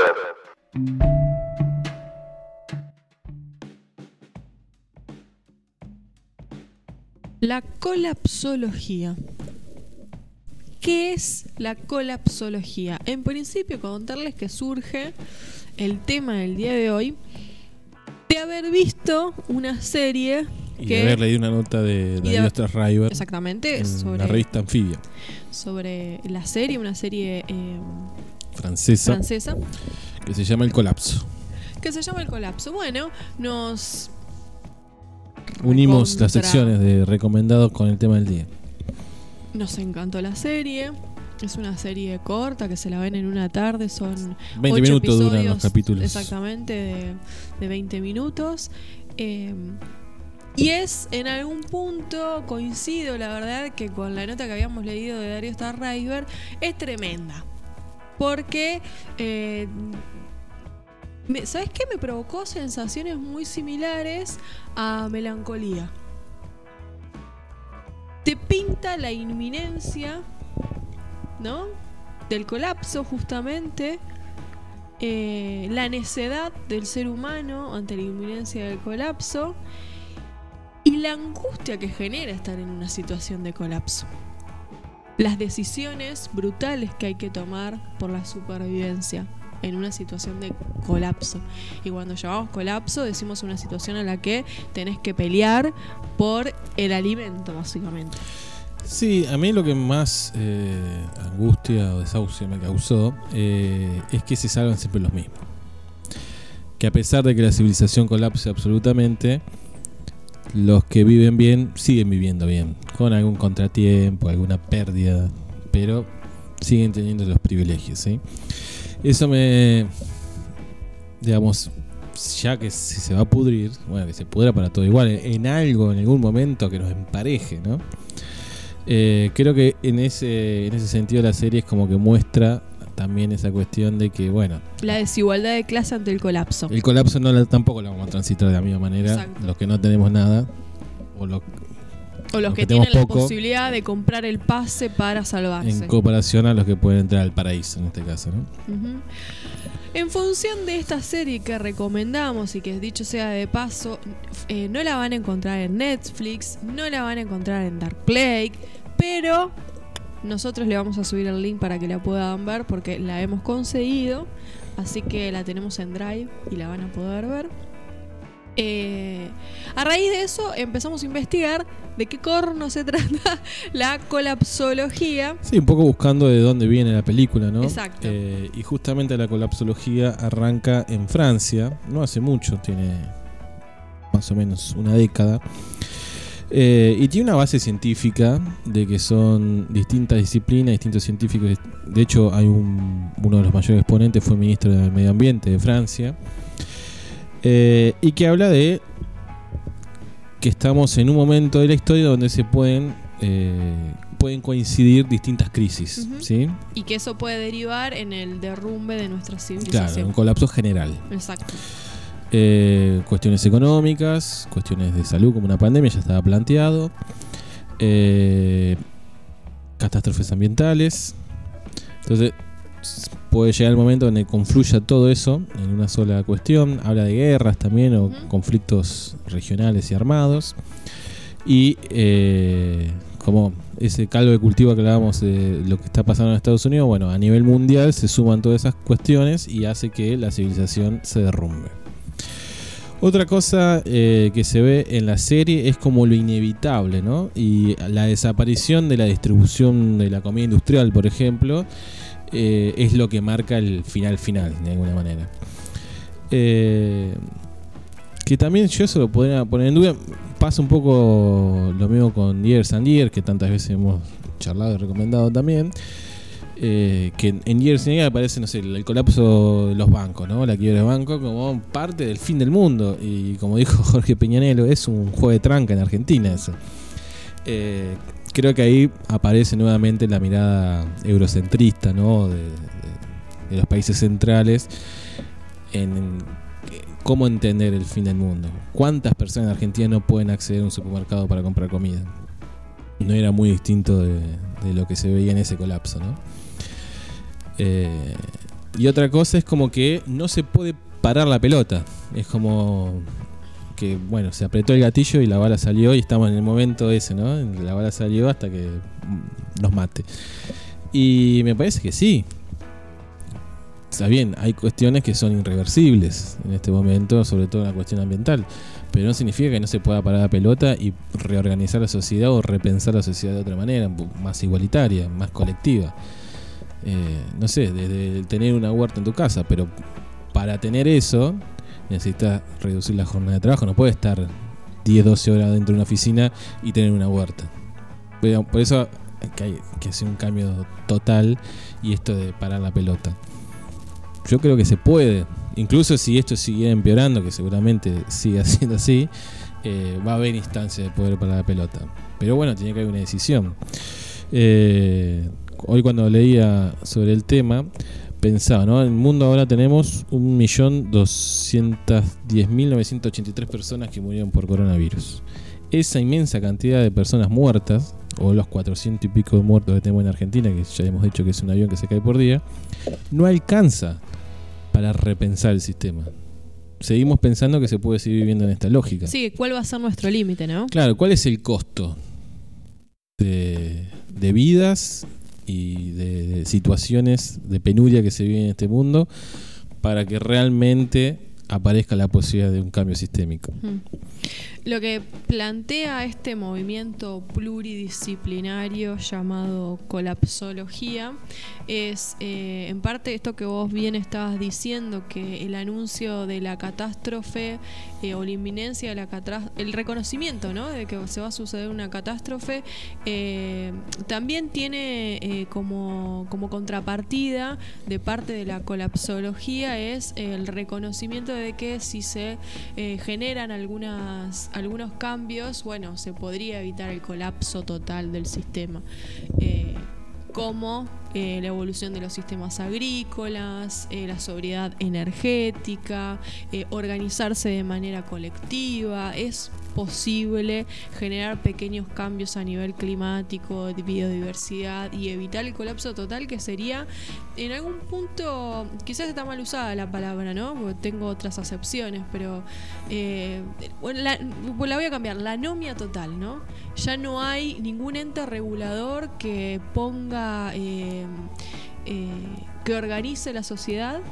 Entonces es eh, la disputa con el otro, que ya no es un igual, es un enemigo, porque eh, implica que puede sacarte los recursos que, con los cuales uno puede so- sobrevivir, ¿no? Ese es el colapso. La Sí. anomia total. Creo que hay un miedo. Un estado de salvajismo en algún punto. Hay un miedo más a, a esto, a la anarquía o, o el miedo al otro, ¿no? Que tantas convivimos diariamente también con eso, ¿no? Creo que la cuestión de, de Guernica deja muy en claro, ¿no? El miedo al pobre, ¿no? El que viene a sacarte lo que vos legítimamente te ganaste. Eh, daría la impresión de que hay más un miedo de ese estilo que de explotar el mundo por y, saquear los recursos naturales. Bueno, este, movimiento eh, científico, aunque el- algunos, digamos, con bases científicas, aunque con- también hay un poco de intuición, entonces es criticado de pseudocientífico, eh, señala justamente esa paradoja de nuestra época, ¿no? Que vivimos en un mundo eh, donde hay muchísima potencia y muchísimo desarrollo en nuestra civilización, pero a pesar de eso la civilización se, se vuelve más vulnerable. Y me hace acordar a lo que reflexionábamos hoy a la tarde entre solcitos y mates, hablando del programa de radio, y eh, del otro, eh, digamos, del otro campo, a raíz de la colapsología que tiene que ver con, eh, ya digo bien la palabra, el supervivencialismo. Entonces, mi reflexión eh, sería la siguiente, hablando de esta paradoja que, que se señala. Vivimos en un mundo que ha logrado potencias, ¿no? Una potencialidad y un desarrollo tecnológico inmenso, pero que al mismo tiempo nos volvemos más vulnerables en ese contexto porque llegado el caso, no sé, por ejemplo, pescar, no sé eh, sembrar, no sé cosechar, no sé hacer fuego si no lo tuviera, no tengo la más puta idea de supervivencia. Bueno, el supervivencialismo es previo a la aparición de la colapsología. Eh, hay algunas experiencias anteriores, pero básicamente toma fuerza real durante la Guerra Fría y, el miedo a una guerra nuclear, ¿no? O a un colapso económico. Eh, y hay distintos grupos eh, en el mundo que desde hace décadas se vienen preparando para ese final, ¿no?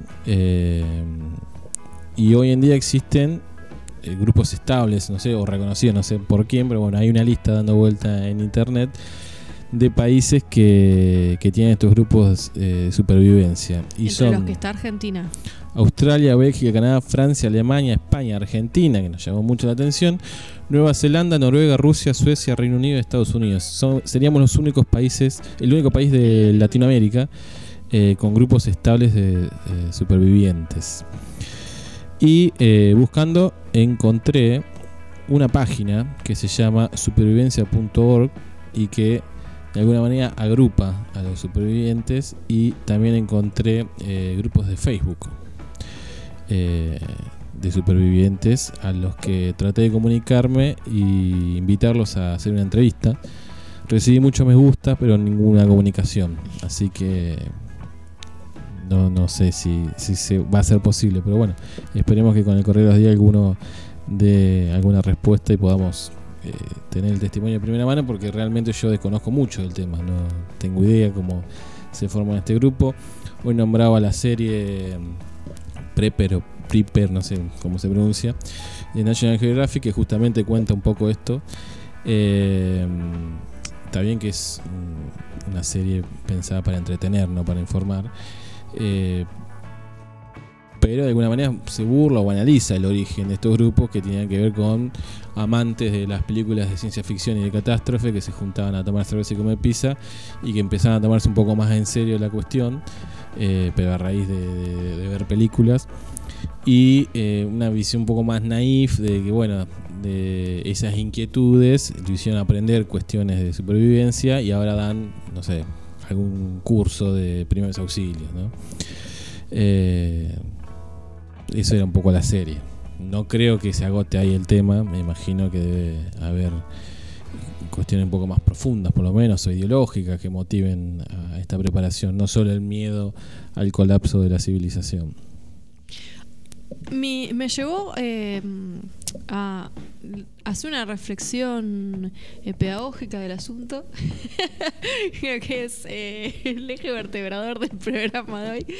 Pero, eh, claro, yo digo, en- uno ya lo, lo teoriza, ¿no? Pero como que lo pude hacer más eh, palpable.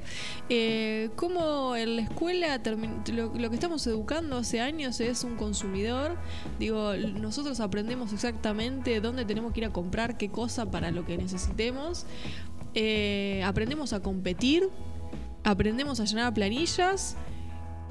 A duras penas uno aprende a debatir y a pensar la realidad, que sería otra de las funciones de la escuela. Y aprendemos a trabajar según lo requiere el mundo del trabajo. Yo creo que básicamente, que es el espíritu de la ley 1420, es eh, aprender a respetar la norma, justamente, ¿no? Por eso también la contrapartida es el miedo a la anomia o a la anarquía. Eh, el instrumento, el dispositivo escuela, lo que hace es generar personas que respeten la ley. Aunque favorezcan a los más poderosos, tal vez, pero que respeten la ley. Y lo que pensaba es esto, cómo eh, el- la enseñanza del respeto a la ley, ¿no? O, o respetar las normas para poder vivir en sociedad, la verdad que nos aleja muchísimo, muchísimo, muchísimo de la esencia del ser humano. Digamos, tenemos desarrollos tecnológicos abismales, hablábamos en nacionales, más allá que estamos en un posicionamiento contrario, pero digamos, hemos desarrollado tecnología para generar eh, alimentos transgénicos, pero si en una situación de colapso tengo que producir mis propios alimentos, ¿cuántos tenemos idea de eso? Digamos, ese saber, ¿qué es el verdadero saber que a vos te hace humano por tu relación directa con la naturaleza? No lo tenemos. Y me parece terrible. Bueno, tuvimos una primera muestra eh, con el coronavirus, ¿no? De cómo rápidamente se entra en un pánico. Eh, bueno, hemos visto las imágenes de Estados Unidos de los supermercados vacíos en las primeras semanas del estallido de contagios. Eh, bueno, Y la compra excesiva de papel higiénico. situaciones similares se dieron en Europa. Y por otro lado vemos, eh, está bien que no se muestran menos las miserias, ¿no? Pero hemos visto otras formas de organización social y otro tipo de organización estatal que han dado mucha mejor respuesta, ¿no? Eh, sea el caso de China, el caso de Vietnam, Cuba. eh, que si son ciertas estas predicciones que están haciendo este grupo de, no sé si llamar científico, porque tienen bastantes retractores también, pero eh, aparentemente parecen sólidas las conclusiones que llegan y los argumentos que dan. Vamos a compartir después la nota para que cada uno pueda seguir investigando. Eh, de hecho ponen una fecha límite que es 2030, que pasado mañana, no, hace- no falta mucho. Eh, es probable que ese tipo de estado, ante este colapso que se está planteando, tengan mucha mejor respuesta. Eh, y esa anomia, esa anarquía no llegue. No sé si el, mundo, porque siempre pasa eh, que los países que están un poco mejor atraen eh, población que la está pasando mal, la propia presión del resto de los países los va a colapsar a sí mismos. Pero seguramente, por lo menos en un primer momento, van a tener una mucho mejor respuesta. Bueno, y por otro lado, para analizar también la angustia a raíz de uno poder eh, ver la serie, bueno, la angustia que, que genera en la incertidumbre, la posibilidad de colapso, lo pequeño que quedamos ante una situación de catástrofe, eh, cómo se nos escapa eh, el futuro, ¿no? De las manos. Eso también es una sensación interesante Bueno, cuando vean eh, la serie. Darío Strasriver, que es el autor de la, de la nota de anfibia que también vamos a compartir, eh, dice que uno empieza a disfrutar de los momentos de la vida cuando se da cuenta que es un granito de arena en un desierto infinito. Cuando te das cuenta de la nada que sos, eh, empiezas a disfrutar lo- los pocos momentos de disfrute que se pueden tener en la vida, dice él. ¿no? Bueno, tema para seguir ahondando y espe- esperemos poder tener acceso a alguno de los grupos con los que solicitamos entrevista. Sí, sería interesante que nos cuenten ellos mismos, ¿no? Eh, ¿Qué es lo. ¿Qué es lo que ellos esperan? ¿Qué los motivó? ¿Por qué se empezaron a agrupar? Eh, yo, por lo que poco que pude ver en los grupos, eh, hay mucha cuestión de. que. Armas o herramientas se pueden usar en esos casos, técnicas de pesca o de cocción de alimentos al aire libre. Eh, y algunas cuestiones sobre lo que está pasando ahora, notas sobre, no sé, estallidos sociales. Hacía hace unos minutos subieron unos sobre España que parece, parece que hay algún saqueo o algo por el estilo. Eh, pero vuelvo a insistir, ¿no? Ahí, en eso yo creo que hay que tener un ojo más crítico de eh, este miedo, esta angustia que nos genera, ¿qué es lo que nos genera? Que el mundo colapse, el medio ambiente colapse o que se rompa el orden establecido. Porque por momento parece que es más importante el orden establecido que el colapso ambiental. Como que si nos garantizaran que la sociedad se va a quedar quieta y no va a haber ningún tipo de disturbio, Está y bueno, bien. dale, metele. Sí. Vamos a ir a una pausa y cuando volvamos las efemérides. Y cerramos el programa porque ya hicimos la recomendación junto con el tema del día. ¿Estás desconectado? Un vinito radio te spoilea la realidad. Spoiler, dos puntos. Contarle y o mostrarle información concreta sobre un acto a alguien que no lo sepa y sin el consentimiento de esa persona. Esto se usa mucho con las películas y series. Un vinito entiende la realidad como un concepto relativo y no absoluto, por lo que ponemos en cuestionamiento la realidad que te estamos spoileando. Punto.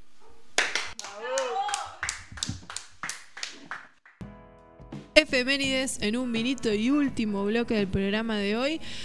Recorrido de las efemérides de estos últimos días. 27 de octubre de 1922 nació en Buenos Aires el exfutbolista y director técnico Juan Carlos Lorenzo, que no tengo la más puta idea de quién es. Fue el que convirtió a Boca en la gran leyenda que es y según ellos el club más grande de Argentina. Yo pensé que era Riquelme, el que convirtió a Boca en lo que es. Junto con Bianchi, eh, Bianchi, fue el periodo que más ganaron, pero el primero que gana una Intercontinental y una Copa Libertadores es el Toto El Lorenzo. Toto Lorenzo. Y podríamos decir que es un antecesor de Bilardo. Tenía un estilo de juego y de entender el fútbol muy parecido al bilardismo.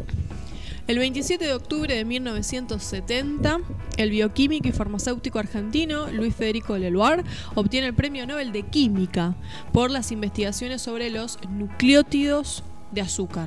¿Le habrán dicho gnocchi también en esa época a Leluar? Como le dicen ahora los investigadores del CONICET. Y anda a lavar los platos, como dijeron en los 90 también. Eh, en el 2010, el 27 de octubre del 2010, a los 60 años, eh, murió Néstor Carlos Kirchner en, en el Calafate. Así que bueno, recordamos el 27 de octubre ya eh, 10 años del fallecimiento de, de Néstor. Bueno, hubo distintos homenajes. Eh, se pintó un, un retrato en Plaza de Mayo que al otro día, a primera hora de la mañana, Borraron y quedó el manchón negro. eh, el gobierno de la reta mandó a, a limpiar, ¿no? Mm. ponemos entre comillas. El 27 de octubre de 1945 nació eh, eh, Lula da Silva, el expresidente de Brasil y además también militante obrero antes que ser presidente, ¿no? El primer sindicalista en ser elegido presidente de Brasil. Esas paradojas que tiene la historia, ¿no? La muerte de un líder popular y años antes había sido el nacimiento de otro. Pasamos al 28 de octubre. El 28 de octubre de este año se celebró el Día Mundial de la Animación en conmemoración de la primera proyección pública de, eh, que fue Teatro Óptico en el Museo de París, el Museo Grevin de París de 1900 1892, que fue el antecedente de la animación cinematográfica.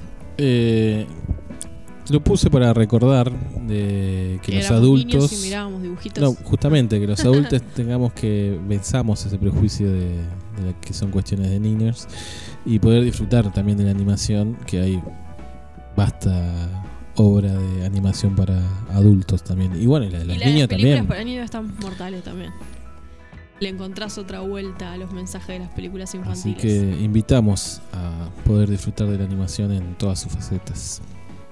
El 28 de octubre del 2007, eh, Cristina Fernández se convirtió en la primera mujer elegida presidenta de la nación cuando ganó las elecciones presidenciales con el 45,29% de los votos con la fórmula del Frente de Todos. Estaba el antecedente de Isabel Perón, pero eh, había accedido por ser Claro. vicepresidente, no había sido votado como encabezando la lista, ¿no? Así que bueno, fue un hito, más allá de la ideología o la simpatía, de que bueno, una mujer pudo acceder a la máxima autoridad del país. Y fue reelegida en el 2011 con el 54% de los votos. Así que hizo dos campañones. El 29 de octubre del 2009 eh, entró en vigencia la disposición del decreto gubernamental que estableció la asignación universal por hijo. eh, bueno, como se llama al, al seguro que cobran los trabajadores desocupados o que ganan menos de un salario mínimo y que perciben la asignación universal por hijo. Eh, proyecto impulsado por la CTA, cuando era una sola. El 29 de octubre de 1969 eh, se fundó en la Antártida la base aérea argentina de Vicecomodoro Marambio eh, con el fin de promover la investigación científica y la cooperación internacional en el continente antártico. Varios años ya tiene Marambio. Sí, que fue también una cuestión de reafirmación de soberanía de, la Argentina sobre el territorio antártico. El 30 de octubre fue el cumpleaños de Diegote Maradona, que nació en 1960, Hombre polémico y contradictorio, ¿no? Eh, hombre de debate. aparentemente con una conciencia de clase muy firme, con valores muy firmes en ese sentido, pero bueno, un machismo también bastante importante. Endiosados por, por algunos y eh, rechazado y odiado por otros. Sí, como que no hay medias tintas, ¿no? Con, Sí. con Diego. Bueno, me parece, por comparar por eh, similitudes, pero un poco lo que hablábamos cuando comentamos a Sarmiento, ¿no? Que no, no generaba cuestiones del medio, ¿no? Sino que había paladines que lo defendían o enemigos acérrimos. Es la grieta, La grieta de los, de los o estás personajes. de un lado o claro. del otro. En 1938, también un 30 de octubre, el actor estadounidense Orson Welles desató el pánico en la ciudad de Nueva York al leer por radio una adaptación de la novela La Guerra de los Mundos de Herbert Wells, que narra una invasión extraterrestre que decenas de miles de oyentes creyeron cierta.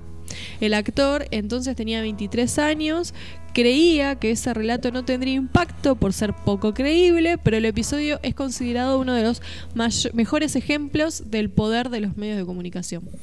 Y fue a través de la radio. Y fue a través de la radio. Exactamente.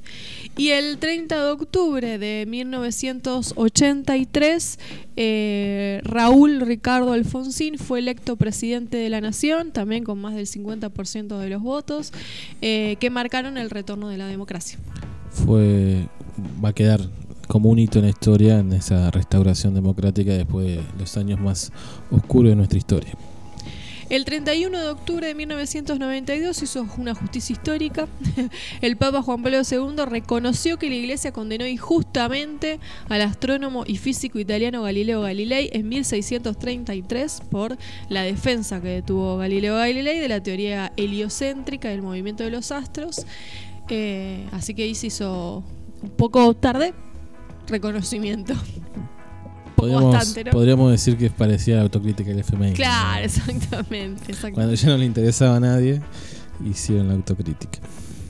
El primero de noviembre de este año se celebró el Día Mundial del Veganismo, en conmemoración de la fecha de 1951 en la que se fundó la sociedad vegana con la doctrina que dicta que el hombre debe vivir sin explotar a los animales.